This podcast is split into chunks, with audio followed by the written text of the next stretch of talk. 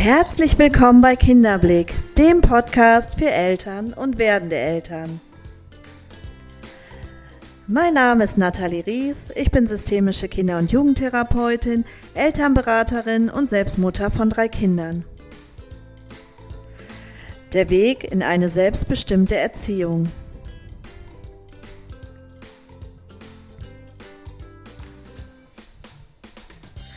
Heute habe ich zum allerallerersten Mal einen Gast bei mir. Und zwar spreche ich mit meiner lieben Freundin und Wegbegleiterin Claudia Stolz, alias Prinzessin Hinkelstein, über das Thema innere Kindarbeit. Claudia ist absolute Expertin, was das Thema innere Kindarbeit betrifft. Sie selbst beschäftigt sich schon seit ganz, ganz vielen Jahren damit. Sie hat sogar einen eigenen Podcast zu dem Thema. 30 Jahre morgen am Ego vorbei führt auch ein Weg. Den findet ihr unter Prinzessin Hinkelstein oder auf ihrer Homepage www.prinzessin-hinkelstein.de. Ja, und sie selbst arbeitet schon viele, viele Jahre in der Kinderbetreuung, bildet aber auch Tagesmütter aus, bietet ähm, Erziehungsseminare für Eltern an, also ist absolute Fachfrau auf dem Gebiet rund um die frühe Kindheit und ja, hat sich wie gesagt ganz intensiv mit dem Thema inneres Kind beschäftigt und ja, hört einfach zu. Sie wird euch anstecken mit ihrer Begeisterung für dieses Thema. Und ich würde vorschlagen, wir legen jetzt einfach los. Ich freue mich so sehr, dass sie heute bei mir ist. Herzlich willkommen, Claudia.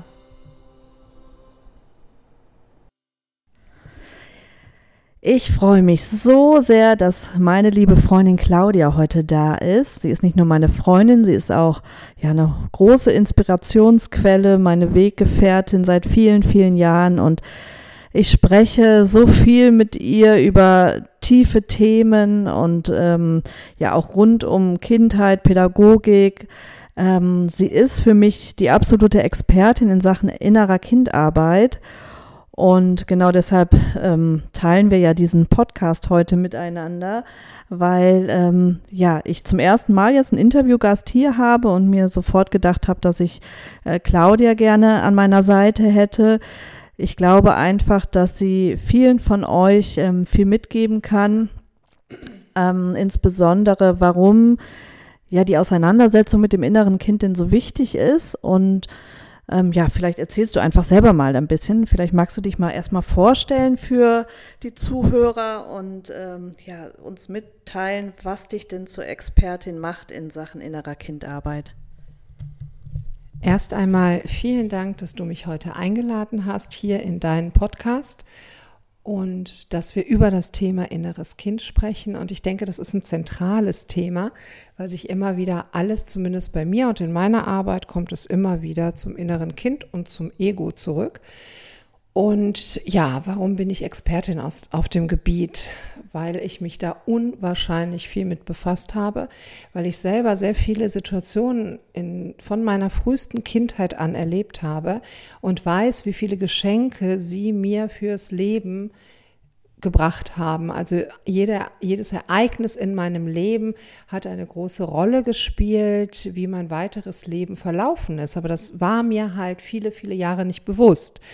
Also viele Jahre Themen und ähm, ja, vielleicht auch hier und da Probleme oder Sackgassen, in denen ich mich befunden habe und immer wieder geschaut habe, warum ist das so? Warum halte ich so sehr an Dingen fest, die ich doch eigentlich ändern möchte? Das war schon früh meine ganz zentrale Frage. Und was leitet mich denn da so? Und jetzt hast du ja eben selber gesagt, wir haben sehr viele Ausbildungen miteinander gemacht, unter anderem die Ausbildung zur systemischen Kinder- und Jugendtherapeutin. Und da haben wir sehr viel mit dem inneren Kind gearbeitet. Davor war ich lange in der Heilpädagogik auch tätig und habe mit behinderten Kindern gearbeitet, mit Autisten und ähm, habe selber einen autistischen Bruder, also einen Bruder mit Autismusspektrum und konnte halt immer äh, bei Menschen beobachten, dass sie von irgendetwas auch gesteuert sind, dass es nicht immer der rationale Verstand ist, der uns Menschen durchs Leben begleitet, sondern dass wir auch irgendwie gepolt sind. Und immer mehr habe ich dann festgestellt, dass offensichtlich alles, was wir in unserem Leben erleben, dass das uns prägt. Also, dass das unser Verhalten prägt und unsere Muster prägt und, und, und.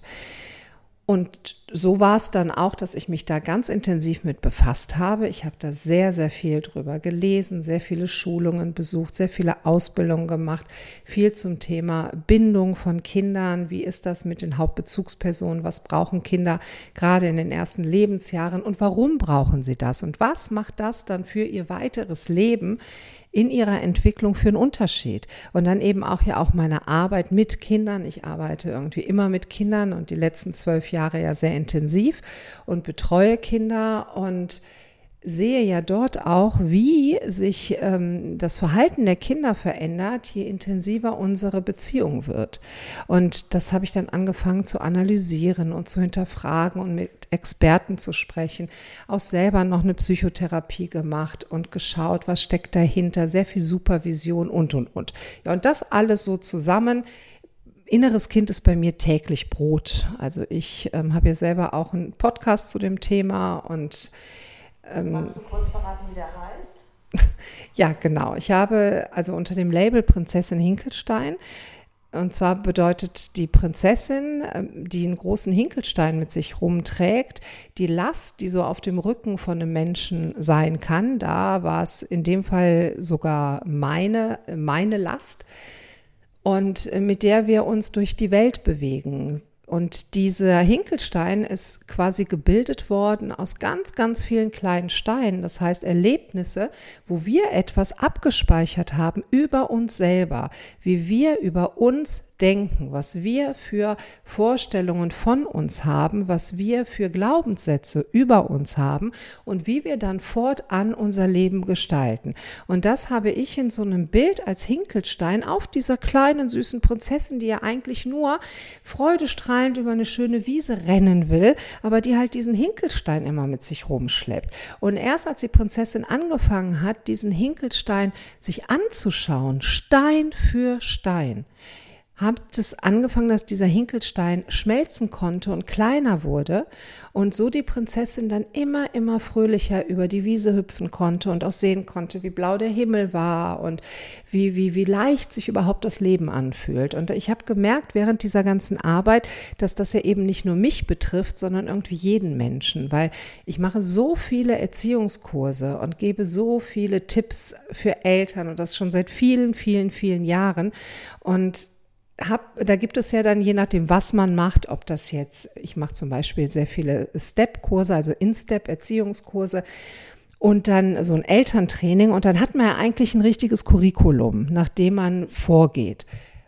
Und jedes Mal ist es so, dass wir beim inneren Kind landen, weil alle Eltern interpretieren das Verhalten ihres eigenen Kindes durch die Brille, die sie selber aufhaben. Und da schaut ihr eigenes inneres Kind durch. Ne? So, und da, deswegen ist egal, wo es ist, es dreht sich immer wieder um das innere Kind. Ja, und was könntest du jetzt, also die Zuhörer, die jetzt meinen Podcast hören, das sind ja meist ähm, junge Eltern, Eltern von Kleinkindern, die meisten, ähm, ja, ich sag mal so frühst, frühe Kindheit, früheste Kindheit, teilweise vielleicht auch Schwangere. Ähm, was würdest du, wenn du sagst, ich möchte jetzt den Müttern was mit auf den Weg geben. Ich möchte denen was mit auf den Weg geben, damit vielleicht so ein Hinkelstein beim eigenen Kind gar nicht erst so groß werden braucht, aber vielleicht auch, um den eigenen Hinkelstein erst einmal zu erkennen, wahrzunehmen, zu spüren und dann auch abzutragen. Also was würdest du jetzt empfehlen? Wie sollen junge Eltern vorgehen, um da präventiv für die Kinder zu arbeiten oder hinzuschauen, aber auch für sich selbst. Ich finde, an die Eltern heute wird ein unglaublich großer, also großer, großer Druck ausgeübt, weil Eltern von heute wissen unglaublich viel. Das war ja früher anders. Früher war es so, dann ist man halt Mutter oder Vater geworden und dann hat man Dinge übernommen von seinen Eltern oder Großeltern oder das, was man halt so mitbekommen hat, wie es denn so in der Familie läuft. Man hatte meistens noch kleinere Geschwister, dann hat man das auch gesehen und so hat man es dann auch gemacht. Heute begeben sich meistens ja, also zumindest das sind ja auch die Eltern, mit denen wir ja sehr häufig zu tun haben, die nicht unbedingt, bevor sie selber Mutter oder Papa werden, mit Kindern Kontakt haben. Das heißt, es wird ein komplett neues Feld und man möchte das so gut wie möglich machen. Und dann wird ein unglaublicher Leistungsdruck aufgebaut auf die Eltern, die sie sich ja selber auch aufbauen, weil man möchte alles möglichst perfekt machen, was ja auch sehr lobenswert ist. Das ist ja auch total lobenswert. Aber in diesem Perfektionsbestreben, ich meine, wir beide haben auch jeweils drei Kinder, wir wissen ja, wovon wir reden. In diesem Perfektionsbestreben kommen wir immer, immer wieder an, an Gefühle der, oh Gott, das fühlt sich komisch an, oh Gott, ich fühle mich überfordert, oh Gott, ich äh, weiß jetzt nicht, was ich machen soll und ist denn das jetzt richtig und, und, und. Und dass wir da wirklich offen hingucken und schauen, ähm, ja, was für ein eigenes Bedürfnis steckt da eben hinter. Und da sind wir äh, schon wieder bei dem, dass es immer darum geht, was macht es denn mit mir selber als Mutter oder Vater, was das Kind gerade tut? Zum Beispiel, wenn die Kinder so, ich hatte letztens noch einen Vater im Gespräch, der hat sich unglaublich darüber aufgeregt, dass sein kleiner Sohn, also es war so, dass er tatsächlich in die Beratung kam wegen diesem Thema, weil es ihn so wahnsinnig gemacht hat. Dieser Junge hat immer wieder etwas auf den Boden geworfen vom Tisch. Und egal, was der Vater gesagt hat, egal in welchem Ton, egal wie es war, der Junge hat es immer weitergemacht. Und der Vater ist darüber so verzweifelt gewesen und auch wütend gewesen. Und also das hat ihn so wahnsinnig gemacht, dass er sich wirklich Hilfe geholt hat. Und wir haben lange darüber gesprochen und ich fand es sehr mutig, dass der Vater darüber gesprochen hat, auch über seine Not. Und dann hat man festgestellt, ich habe dann auch gefragt, ob das denn zum Beispiel die Mutter denn auch so stören würde wie den Vater, dass der Junge immer was auf den Boden schmeißt. Und die Mutter, die fand das gar nicht schlimm. Ne, die sagte, nee, heben wir wieder auf, der ist ja noch klein, der weiß das ja noch nicht. Und das ähm, habe ich dem Vater auch gespiegelt, also wir kürzen das jetzt natürlich ab, dass ja offensichtlich das, was der Junge tut, nicht das Problem ist. Weil das ärgert ja die Mutter ganz anders als den Vater. Und ob wir mal dahin gucken, ob wir mal dahin schauen können, was denn da beim Vater angetriggert wurde. Was ist denn da beim Vater wirklich angetriggert worden? Und äh, wir konnten auch rausarbeiten, dass ein Kind in dem Alter natürlich Dinge runterschmeißt, weil es ja auch experimentieren möchte. Und es ist total spannend zu gucken, wie kommen die Gegenstände auf dem Boden an, wie hören die sich an, was machen die für ein Geräusch, wie verhalten sich denn die Menschen um mich herum, heben die das alle wieder auf, oh, wie sind denn die dann, sind die laut, sind die leise, ne, so wie wird denn da mit mir umgegangen? Es ist ja für das Kind einfach nur alles spannend spannend. Das reflektiert es ja noch gar nicht. Nur für mich war es interessant zu gucken, Warum hat es den Vater denn da so geärgert? Und wir haben gesprochen und gesprochen und tatsächlich war es auch so, dass er in einer Familie groß geworden ist, wo unglaublich viel Wert darauf gelegt wurde, dass man sich adäquat verhält. Und er hat ganz große Sorge, also er möchte unbedingt seinem Kind mitgeben, dass er sich vernünftig verhalten soll, vernünftig in Anführungsstrichen, damit er nicht aneckt. Weil für den Vater war es immer total schlimm, sanktioniert zu werden. Und er wollte seinem Kind das ersparen, indem er ihm früh quasi Manieren beibringt. Auch ein lieber, netter, total liebevoller Vater, aber der hatte extremen Stress. Und wo waren wir da? Wir waren dann ganz schnell bei dem inneren Kind des Vaters, das durch das Verhalten des eigenen Kindes und übrigens sind eigene Kinder die aller, aller, aller, aller, allerbesten innere Kind hervorkramer der Welt. Die schaffen das, die hintersten Ecken ans Licht zu holen. Also ist eine spannende Aufgabe für alle. Das stimmt. Ja, ich habe äh, zu dem Thema ja auch schon mal eine Meditation aufgenommen. Ähm, da könnt ihr gerne äh, mal äh, schauen in den Podcasts. Ähm, da findet ihr eine Meditationsreise oder Entspannungsreise zum eigenen inneren Kind. Wer Interesse daran hat, ähm, da vielleicht überhaupt erstmal in Kontakt zu kommen und eine, ja, vielleicht auch eine Idee davon zu bekommen, wie fühlt es sich überhaupt an, mit dem eigenen inneren Kind in Kontakt zu treten, dem empfehle ich da wirklich mal, sich auf die Reise zu begeben und so eine Entspannungsreise oder Meditation ist dann eine super ähm, Gelegenheit für. Ja, nur mal so am Rande noch. Ähm, genau. Ja, jetzt ähm, möchte vielleicht nicht jeder oder glaubt nicht jeder eine Beratung direkt machen zu müssen. Ähm, Wie würdest du jetzt äh, sagen oder vorgehen, wenn ich jetzt die ersten Schritte machen möchte, um selber, ähm, also jetzt neben vielleicht so einer Entspannungsreise, um selber da Kontakt zu meinem inneren Kind aufzunehmen? Was, was wäre jetzt so da deine Idee für Eltern, ähm, ja, da in Kontakt zu treten? Ich würde noch mal einen Schritt zurückgehen und die Eltern, also überhaupt alle Eltern auf oder ermuntern, mal zu schauen, wie, in was für einen Bezug habe ich denn dazu, mal zu, zu meinem inneren Kind zu gucken. Weil wenn ich das sehen kann, dass auch in mir noch ein Kind steckt, dann kann ich auch mein eigenes Kind nochmal mit anderen Augen und aus einer anderen Perspektive betrachten. Wenn ich mir eingestehe, dass ich nicht irgendwie automatisch irgendwann erwachsener war, sondern dass es da auch bei mir eine Kindheit gab und dass es auch die Verhaltensweisen, die jetzt mein Kind an den Tag legt, dass das auch Verhaltensweisen waren, die ich an den Tag gelegt habe und wie bin ich dadurch begleitet worden und wie habe ich mich wohl gefühlt in der Situation und was hat es denn so mit mir gemacht, dass das auch automatisch das Erziehungsverhalten auf das eigene Kind verändert. Und dazu gehört aber, dass ich mir erstmal bewusst werde, dass es ein inneres Kind in mir gibt und dass ich den Kontakt zu diesem inneren Kind aufnehmen kann. Bei mir war das nicht sofort da. Ich habe zwar gewusst, dass es innere Kindarbeit gab, ich habe gewusst, dass es ähm, das innere Kind gibt. Und ich habe mich aber sehr lange auf die Lauer legen müssen, um überhaupt einen Bezug zu meinem inneren Kind zu bekommen. Und es gestaltet sich auch von Mensch zu Mensch unterschiedlich. Manche ähm, holen das Kind komplett so in sich herein. Bei mir war es so, dass ich zunächst einmal gemerkt habe, okay, da ist jemand. Das war aber noch im Außen. Und ich musste ganz behutsam vorgehen, dass ich überhaupt Kontakt aufnehmen konnte, weil es gab eine Zeit, ich glaube, da hat sich mein inneres Kind so von, von, von mir so abgespalten, dass wir keinen Kontakt miteinander hatten. Das wäre zu schmerzhaft gewesen. Also ich habe Dinge, äh, die dann passiert sind, die habe ich ausgehalten und ich habe das ausgeblendet und dann habe ich das auch abgehakt.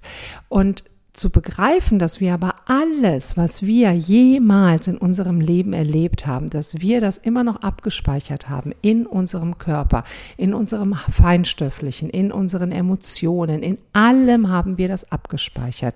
Und auch jede Emotion, die mit einer Handlung verbunden war, haben wir abgespeichert. Und da gibt es natürlich den total freudigen Anteil, da gibt es das, das Kind in uns, was ach, so glücklich und hüpfend und super, super, super happy ist. Und dann gibt es den Anteil, das, das, das wütend ist, das verzweifelt ist, das traurig ist, das Angst hat. Und dass man diese beiden Teile wirklich, ähm, wirklich integriert und dass man schaut, dass man sich, sich beide Seiten anguckt. Und ich finde, wenn man das macht, dass man dann mit seinem eigenen Kind auch schon ein ganz, ganz anderes ganz anderen Umgang hat, weil man viel mehr Verständnis, sowas zumindest bei mir oder ich kriege das auch in den Kursen immer mit, dass ein viel größeres Verständnis dann quasi aufkommt, was denn die Kinder, warum sie denn etwas machen.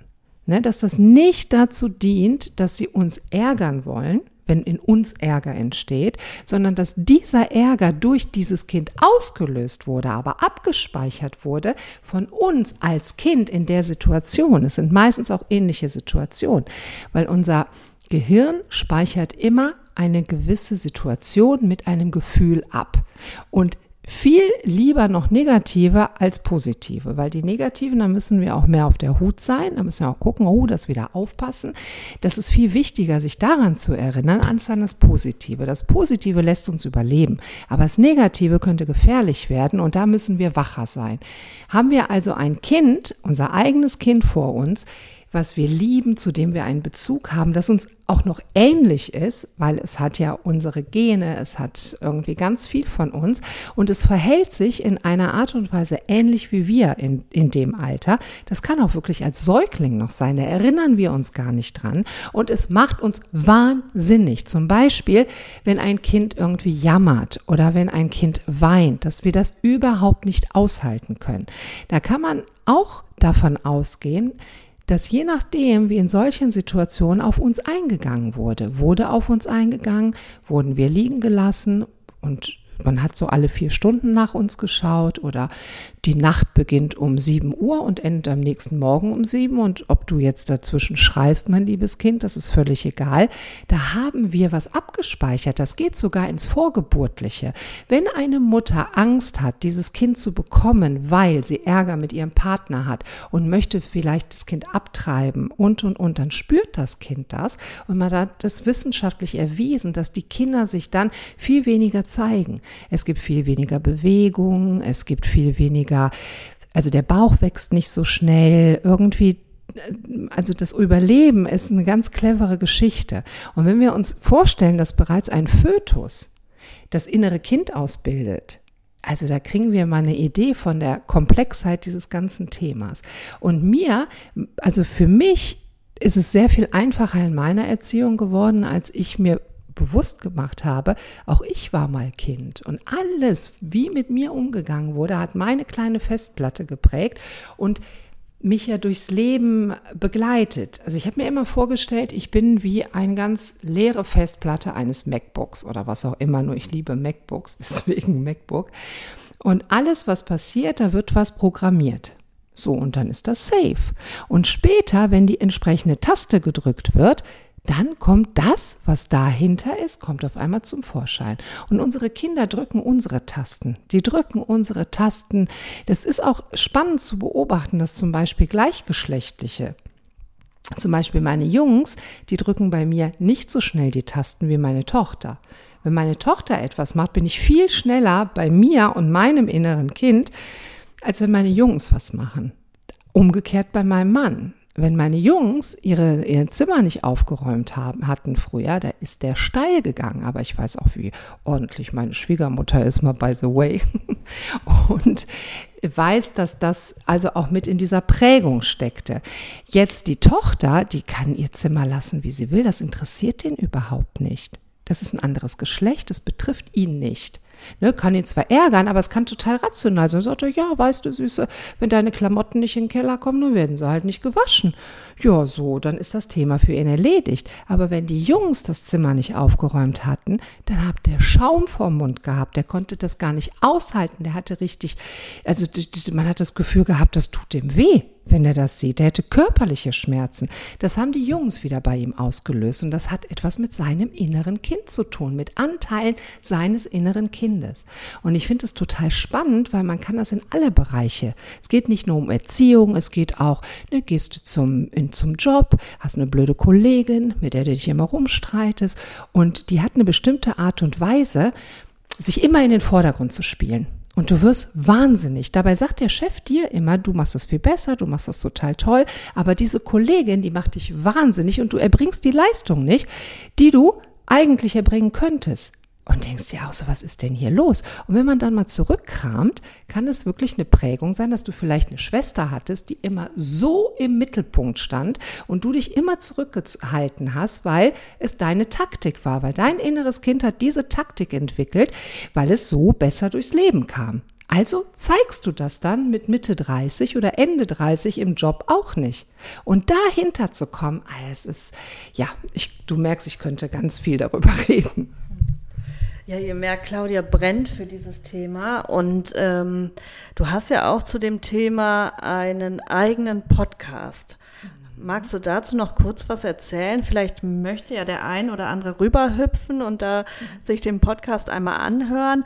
Möchtest du dazu was sagen? Ähm, was genau beschreibst du in dem Podcast? Das ist ja so ein bisschen ein anderes Format als das, ähm, ja, wie ich es jetzt hier mache, sondern ähm, ich glaube, es ist, du baust es wirklich wie so eine Geschichte auf und es ist auf, aufeinander aufbauend. Ähm, erzähl doch mal kurz darüber. Also der heißt 30 Jahre morgen, am Ego vorbei führt auch ein Weg, also mein innerer Kind Podcast. Und 30 Jahre morgen, weil ich zum Beispiel Dinge so gerne vor mir hergeschoben habe, dass ich nicht gemerkt habe, dass 30 Jahre vergangen sind bis zur Realisation des eigentlichen Projektes. Und da wird, ja, da wird halt darüber berichtet, eigentlich das, was ich eben auch gesagt habe. Und dass es halt neben dem inneren Kind auch immer noch eine innere Stimme gibt, die uns sagt, wie wir uns denn am besten und am, also adäquat verhalten. Und das nenne ich das Ego. meinen inneren Schweinehund. Ich habe ihn zum Beispiel Uwe genannt. Ich finde es immer ganz gut, wenn man dem Ego einen lustigen Namen gibt, weil es dann einfacher ist, es zu realisieren. Was immer so eine Stimme im Kopf, ne? Jetzt lass das, jetzt mach das nicht, was glaubst du eigentlich, wer du bist und guck dich mal an und warte doch mal lieber, bis, bis, bis, bis du abgenommen hast oder bist du dies oder bist du jenes. Also quasi das, das innere Kind, was sich entwickelt hat, hat sich jemanden an die Seite geholt, der immer Bescheid wusste, wie sich denn das innere Kind verhalten soll, damit es gut durch die Situation kommt. Das war auch in einer gewissen Zeit mal sehr clever und gut, dass das so war. Nur wir nehmen unsere Prägung aus der Kindheit mit ins Heute, ohne das zu merken.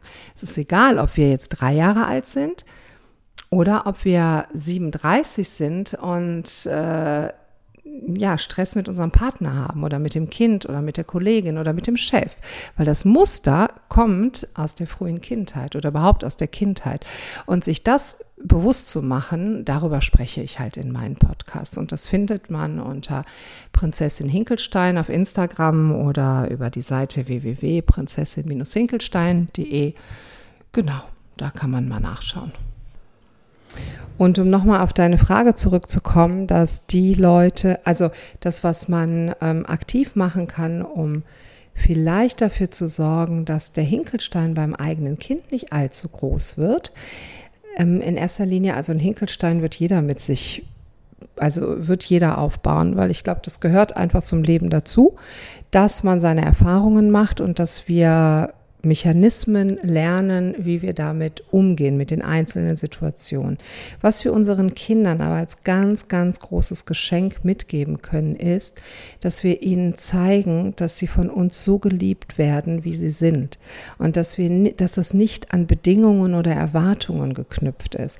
Dass sie nicht etwas sein oder darstellen müssen, damit wir sie lieben.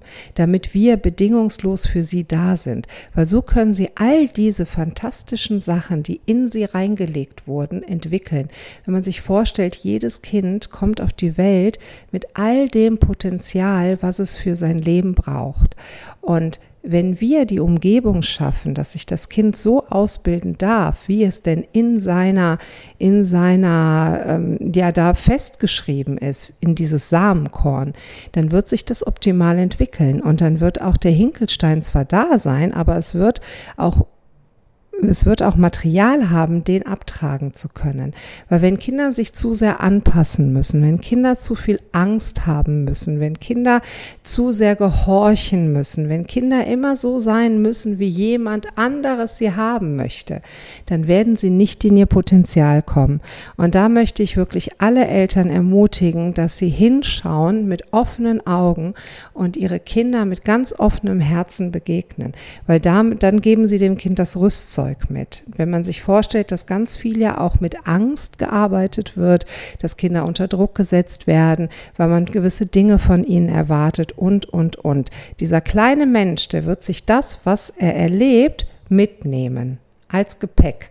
Und deswegen, genau, mit Liebe und mit ganz viel Gelassenheit die Kinder begleiten. Das ist doch ein wunderschönes Schlusswort. Ähm, genau. Wer darüber mehr erfahren möchte und noch mehr zum inneren Kind erfahren möchte, der schaut gerne bei Claudia vorbei.